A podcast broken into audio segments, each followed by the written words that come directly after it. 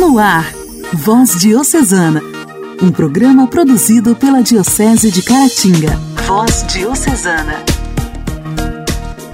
Olá, meus amigos! Que a paz de Deus esteja com você, no seu lar, no seu carro, no seu coração, onde quer que você esteja em sintonia. Está no ar o programa Voz Diocesana, com a minha apresentação, Janaíne Castro, aqui pela sua rádio preferida. Voz Diocesana, produzido pela Diocese de Caratinga. Várias pessoas envolvidas para levar até você a palavra de Deus. Sejam bem-vindos! Voz Diocesana. Voz Diocesana. Um programa produzido pela Diocese de Caratinga. Hoje, dia 13 de dezembro, celebramos o dia de Santa Luzia. O nome de Santa Luzia deriva do latim e significa portadora da luz. Ela é invocada pelos fiéis como a protetora dos olhos, que são a janela da alma, canal de luz. Ela nasceu em Siracusa, na Itália, no fim do século III. Conta-se que pertencia a uma família italiana e rica, que lhe deu ótima formação cristã, a ponto de ter feito um voto de viver a virgindade perpétua. Com a morte do pai, Luzia soube que sua mãe, chamada Eutícia, a queria casada com um jovem de distinta família, porém pagão. Ao pedir um tempo para o discernimento e tendo a mãe gravemente enferma, Santa Luzia inspiradamente propôs à mãe que fossem em Romaria ao túmulo da mártir Santa Águida, em Catânia, e que a cura da grave doença seria a confirmação do não para o casamento.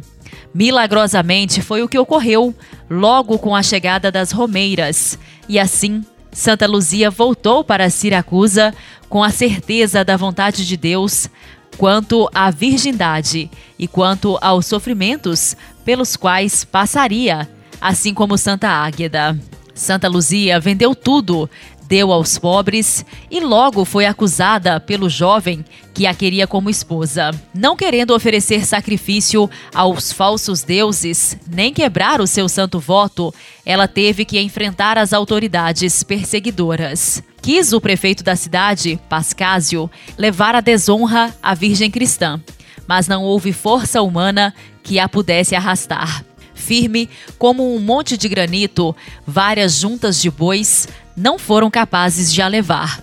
Santa Luzia é muitas vezes representada como os sobreditos bois. As chamas de fogo também se mostravam impotentes diante dela, até que, por fim, a espada acabou com a vida tão preciosa. A decapitação de Santa Luzia se deu no dia 13 de dezembro de 304. Conta-se que antes de sua morte teriam arrancado os seus olhos. Fato ou não, Santa Luzia é reconhecida pela vida que levou Jesus, luz do mundo, até as últimas consequências. Pois assim testemunhou diante dos acusadores: Adoro a um só Deus, verdadeiro, e a ele prometi amor e fidelidade. A alegria do Evangelho. Evangelho. Evangelho. Oração, leitura e reflexão. Alegria do Evangelho. O Evangelho desta segunda-feira será proclamado e refletido por Simone, da paróquia Santo Antônio de Pádua, de Ipanema.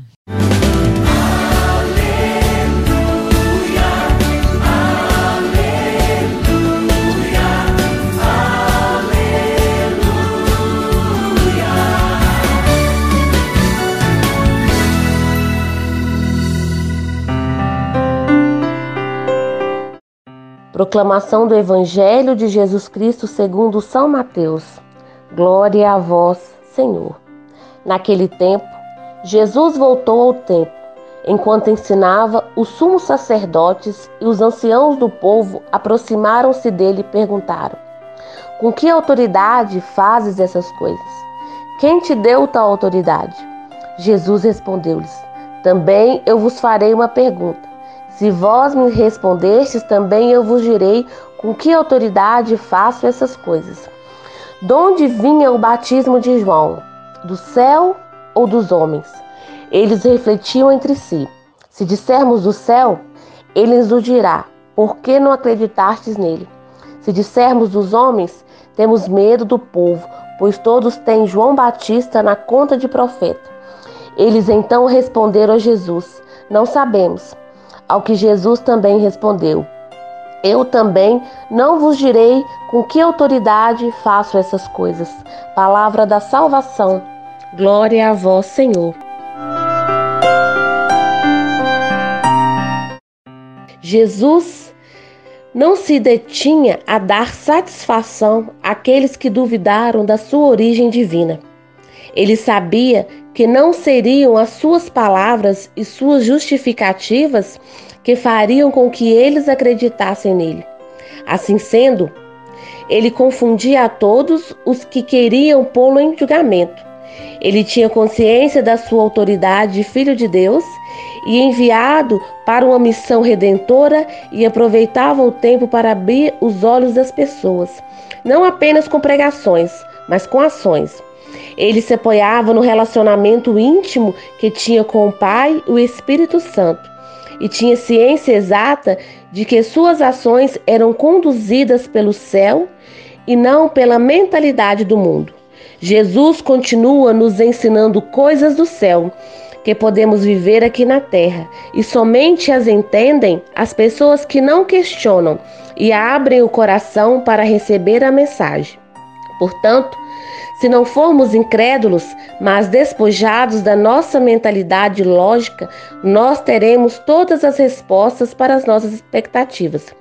Muitas vezes, nós nos encontramos também interrogando se a palavra de Deus, que é o próprio Jesus Cristo, o Verbo encarnado, pode interferir na nossa vida quando vem de encontro a algumas coisas que estamos praticando. E por isso ficamos reféns da nossa mentalidade racional que deseja dirigir a nossa vida, mesmo que à custa do contra-testemunho da palavra.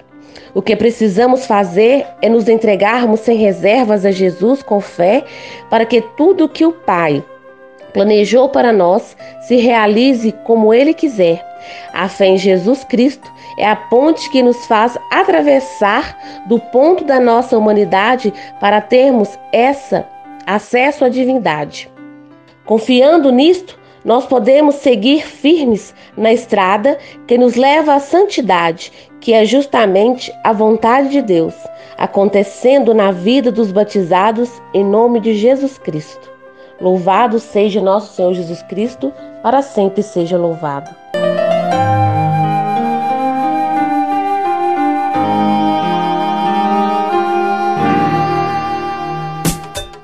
Diálogo Cristão.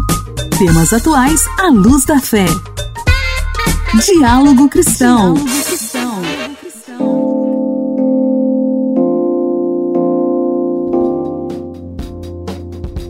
O ano está acabando e o verão bate à porta.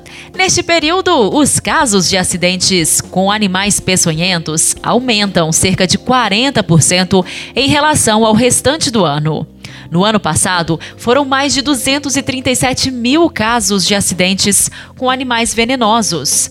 Em 2021, até agora, já foram anotados mais de 151 mil casos. O especialista do Ministério da Saúde, Francisco Edilson, explica o porquê no período de chuva próprio do verão os casos aumentam. Nas cidades, as chuvas elas enchem né, as galerias pluviais que podem levar ao deslocamento. Quando enche o deslocamento dos escorpiões que, que habitam esses locais e eles passam a chegar ao interior das residências. Da mesma forma, né, locais, locais que estão sujeitos a alagamento, os animais peçonhentos eles fogem daquela água, né? E eles procuram abrigo. E quando eles procuram abrigo, são locais secos que muitas vezes são interior da residência. E isso aproxima o animal peçonhento do, do ser humano, que pode aumentar o risco de um, de um acidente. No ranking de casos de ataques envolvendo animais peçonhentos, em primeiro lugar estão as serpentes, depois os escorpiões e as abelhas.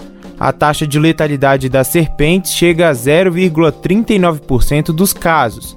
Em 2021, foram 141 óbitos causados por esse tipo de cobra. O pedreiro Erasmo Mesquita estava trabalhando em uma obra quando percebeu que foi picado por uma jararaca. Ele ficou internado durante três dias e hoje está bem. E relembra o que sentiu. Eu passei um dia sem nem andar, não estava andando não. Acompanhando assim com alguém para me segurar, que não estava andando não. Aí fiquei com os braços roxos, o olho, o pescoço, as pernas, as coxas. Tomei muito medicamento lá, na puneta sangue também. Onde é machucado, saía sangue e molhava o colchão todo. Para evitar acidentes com animais peçonhentos, verifique ralos, pias e calhas, além de roupas penduradas, cortinas e sapatos. Esses locais são os preferidos de animais como aranhas, escorpiões e cobras. O Ministério da Saúde lançou uma cartilha informativa sobre os principais causadores de acidentes com animais peçonhentos e como podemos fazer para eliminar os locais que atraem esses bichos. A cartilha está disponível no site saude.gov.br. Se encontrar algum animal que ofereça risco, chame o Batalhão da Polícia Militar Ambiental pelo número 190 ou o Corpo de Bombeiros pelo número 193. Em caso de ferimentos, procure um médico o mais rápido possível. E ainda no Diálogo Cristão de hoje, o plenário do Senado aprovou o substitutivo da Câmara ao projeto de lei que restabelece a propaganda gratuita dos partidos políticos no rádio e na televisão. O texto seguirá agora para a sanção presidencial. A propaganda partidária é diferente do horário eleitoral. É uma transmissão anual a que têm direito todos os partidos registrados no Tribunal Superior Eleitoral serve para a divulgação da plataforma do partido e para atrair novos filiados. A duração do programa depende do desempenho de cada partido nas eleições. O motorista Bruno Batista aprova a medida. É, assim, é a única maneira que a gente tem de ver, analisar o projeto de cada candidato né, que vem para a eleição. Eu vejo com bons olhos, porque pode ser o único momento que a gente vai ouvir né, e ver o que eles têm para colocar em prática, né, para melhoria do nosso estado. Entre as mudanças aprovadas pelos deputados e confirmadas pelos senadores está a destinação mínima das inserções para promover e difundir a participação política feminina. Também está proibida a prática de atos que incitem a violência atos que resultem em qualquer tipo de preconceito racial, de gênero ou de local de origem e a utilização de fake news. O cientista político da Universidade Federal do Pará, Edir Veiga, comenta sobre a proposta aprovada. Esta propaganda, diferentemente do que aquele horário eleitoral gratuito em anos eleitorais, ela é um espaço anual ocupado pelos partidos que deve tão somente apresentar suas principais bandeiras de lutas, bandeiras programáticas e seu comportamento em governos e legislativos. É proibido campanhas personalizadas, campanhas pessoais ou campanhas de candidatura. Este horário não é grátis para o povo brasileiro. Ele será pago com recursos públicos das verbas destinadas aos partidos políticos e funcionará sempre das 19h30 às 22h30. As emissoras de rádio e de televisão ficam obrigadas a realizar transmissões em cadeia nacional e estadual. E em cada rede somente serão autorizadas até 10 inserções de 30 segundos por dia no intervalo da programação normal das emissoras. Voz Diocesana. Voz Diocesana. Um programa produzido pela Diocese de Caratinga.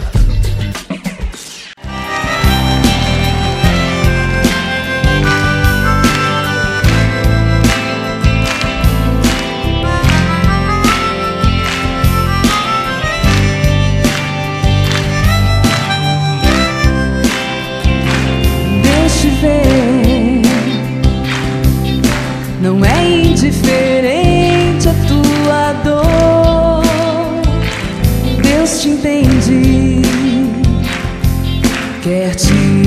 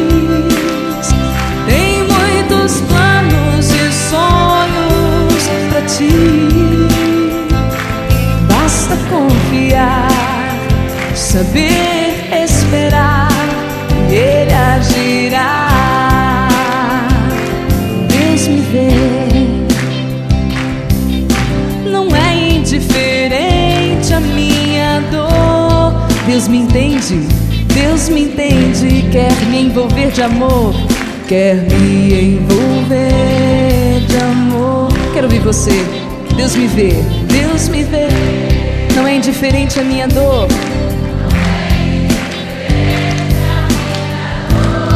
Deus me entende, quer me envolver de amor, quer me envolver de amor. Ele quer me fazer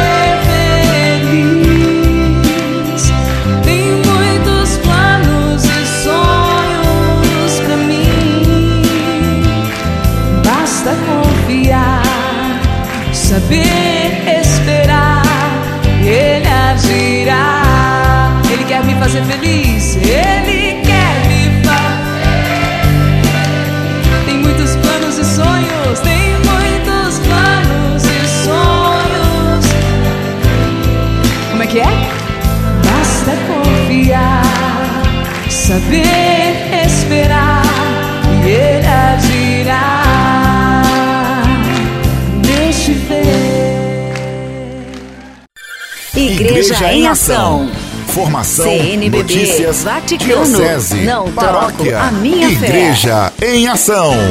Igreja em Ação.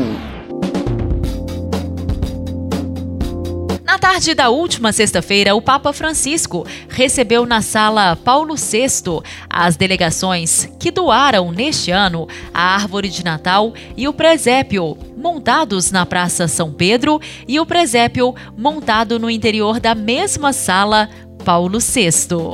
Francisco então dirigiu a sua saudação à delegação peruana de Huancavelica, o departamento em que se localiza o vilarejo de Chopoca, de onde vem o grande presépio montado na Praça São Pedro.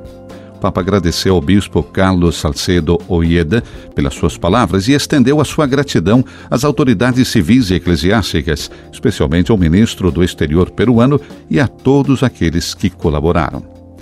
Os personagens do presépio, recordou o Papa, feitos com madeiras e vestuário característicos desses territórios, representam os povos dos Andes e simbolizam o apelo universal à salvação. Gesù infatti è venuto in terra nella concretezza di un popolo per salvare ogni uomo e ogni donna di tutte le culture e nazionalità. Jesus, de fato, veio à Terra na concretude de um povo para salvar todos os homens e mulheres de todas as culturas e nacionalidades. Ele fez-se pequeno para que possamos acolhê-lo e receber o dom da ternura de Deus. Ao lado do presépio encontra-se o majestoso abento dos bosques de Ândalo, no Trentino. Francisco então saudou a delegação que veio daquela localidade. As autoridades, os sacerdotes, os fiéis acompanhados pelo arcebispo Dom Lauro Tise, a quem agradeceu pelas suas palavras. No final da tarde desta sexta-feira, na conclusão da cerimônia oficial de entrega, as luzes que decoram a árvore serão ligadas. Permanecerá junto ao presépio até o final das festividades natalinas e será admirado por peregrinos de muitos lugares. L'abete è segno di Cristo, albero della vita, albero al quale l'uomo non poté accedere a causa del peccato. O abeto é sinal de Cristo, a árvore da vida, árvore a qual o homem não teve acesso por causa do pecado. Mas no Natal, a vida divina se uniu à vida humana. A árvore de Natal, então, evoca o renascimento, o dom de Deus que se une ao homem para sempre, que nos dá a sua vida. As luzes do abeto recordam a luz de Jesus, a luz do amor que continua a brilhar nas noites do mundo. Francisco afirmou que o Natal é isso. Não deixemos que seja poluído pelo consumismo e pela indiferença. Os seus símbolos, especialmente o presépio e a árvore decorada, trazem-nos de volta a certeza que enche os nossos corações de paz. A alegria da encarnação, a Deus que se torna familiar. Ele vive conosco. Ele dá um ritmo de esperança aos nossos dias. L'albero e il presepio ci introducono a quel clima tipico del Natale, che fa parte del patrimonio delle nostre comunità. A árvore e o presépio apresentam-nos a atmosfera típica de Natal, que faz parte do patrimônio das nossas comunidades, uma atmosfera de ternura, partilha e intimidade familiar. Não vamos viver um Natal falso e comercial. Deixemos-nos envolver pela proximidade de Deus, pela atmosfera natalícia que a arte, a música, as canções e as tradições trazem aos nossos corações. Todos aqueles que vierem aqui à Sala Paulo VI nos próximos dias, afirmou o Papa, poderão saborear essa atmosfera, graças também ao presépio que será inaugurado. Foi feito por jovens da paróquia de São Bartolomeu, em Galho, na Diocese de Pádua, que estavam presentes com o bispo Cláudio Tipola. Estou grato por esse presente, disse Francisco, fruto do compromisso e da reflexão sobre o Natal, a festa da confiança e da esperança. A razão da nossa esperança é que Deus está conosco. Ele confia em nós, disse o Papa, e nunca se cansa de nós. Ele vem habitar com os homens. Escolhe a terra como sua morada para estar conosco e assumir as realidades onde transcorremos os nossos dias. Isto é o que nos ensina o presépio. O Papa concluiu dizendo que, no Natal, Deus revela-se não como aquele que está nas alturas para dominar, mas como aquele que se inclina, pequeno e pobre, para servir. Isto significa que a forma de se assemelhar a Ele é a de se rebaixar, de servir. Para que seja verdadeiramente Natal, não esqueçamos isso. Deus vem para estar conosco e pede-nos para cuidarmos dos nossos irmãos e irmãs, especialmente os mais pobres, mais fracos e mais frágeis, a quem a pandemia ameaça marginalizar ainda mais.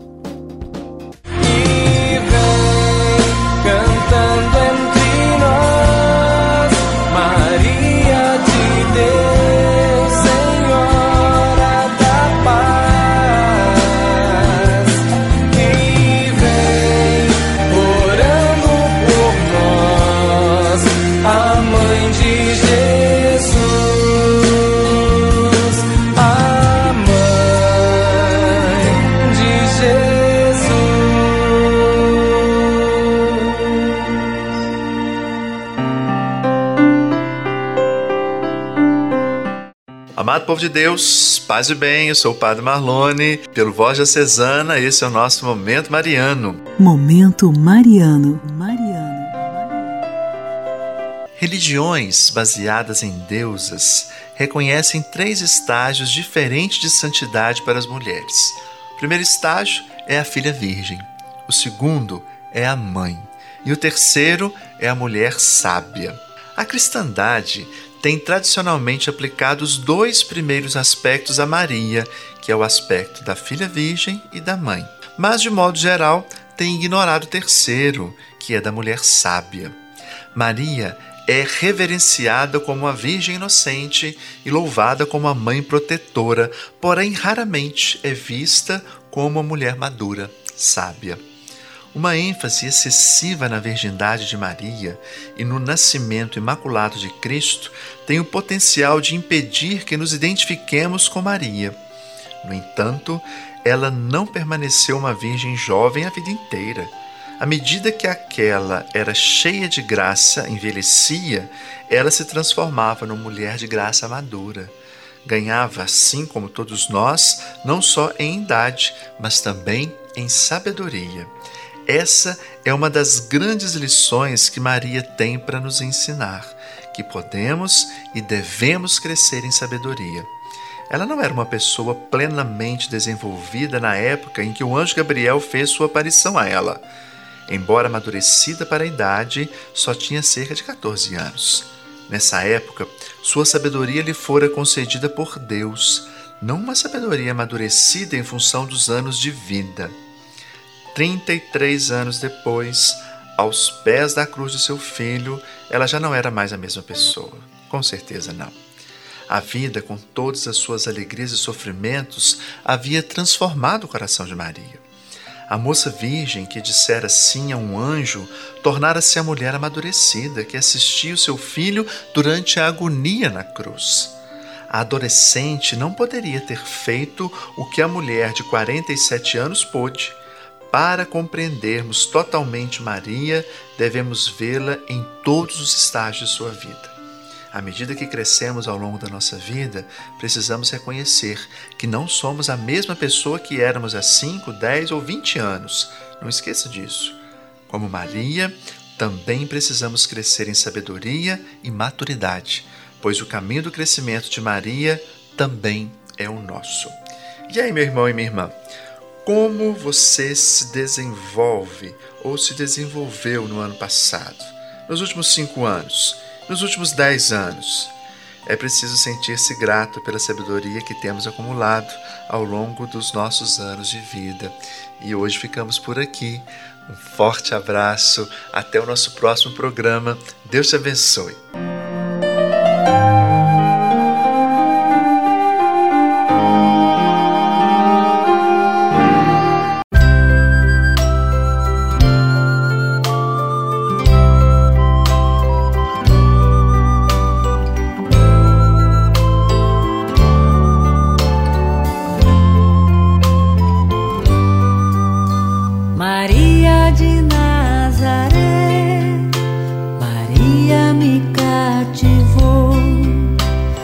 mais forte a minha fé e por filho me adotou. Às vezes eu paro e fico a pensar e sem perceber me vejo a rezar e meu coração se põe a cantar pra Virgem de Nazaré.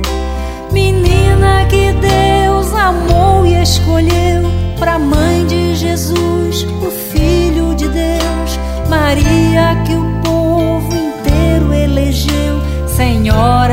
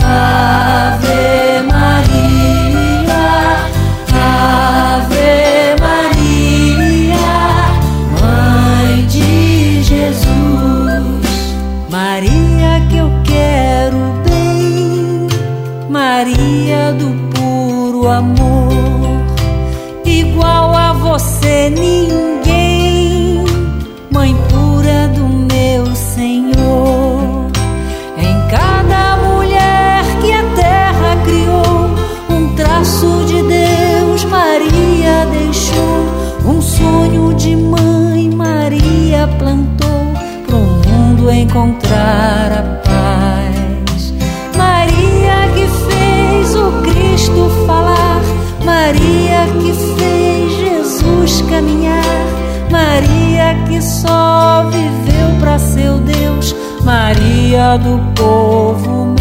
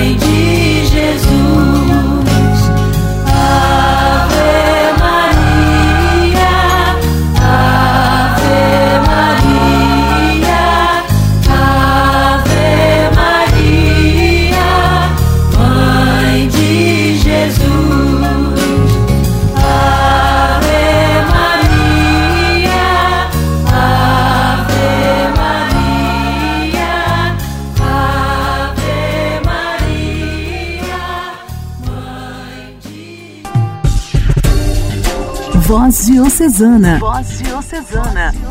Um programa produzido pela Diocese de Caratinga.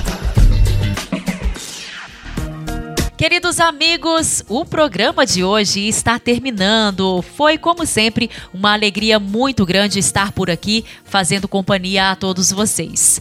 Amanhã, se Deus quiser, no mesmo horário, estarei de volta e conto com a sua audiência. Um forte abraço, fiquem todos com Deus. Você ouviu Voz Diocesana, um programa da Diocese de Caratinga. Voz Diocesana.